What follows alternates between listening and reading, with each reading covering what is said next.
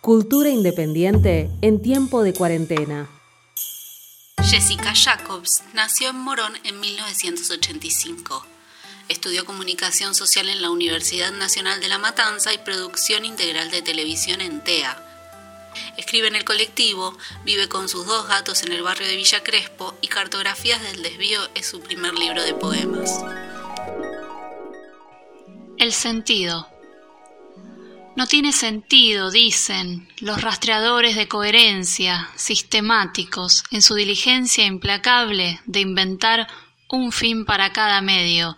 ¿Qué sentido tiene, preguntan, en liturgia retórica, los sacerdotes de lo rentable, de lo que conduce hacia, lo que lleva desde, lo que trae por, lo que sirve para, cuál es el propósito, increpan, aturdidos, los fundamentalistas de lo útil, los que no tropezaron nunca, con el encanto del sinsentido, con el atractivo del porque sí, con el placer lúdico de perder o digo ganar el tiempo, sin bocetar, sin dirigirse de manera precisa a ninguna parte.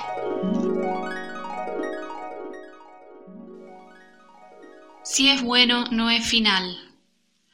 Mintieron los hermanos Grimm, en él vivieron felices y comieron perdices, siempre se nos omite el final. Se siguieron viviendo y comiendo, no terminaba ahí. Nadie nos habla del final.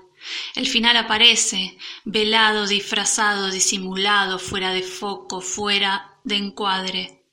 Estamos hechos de finales y ninguno está bueno.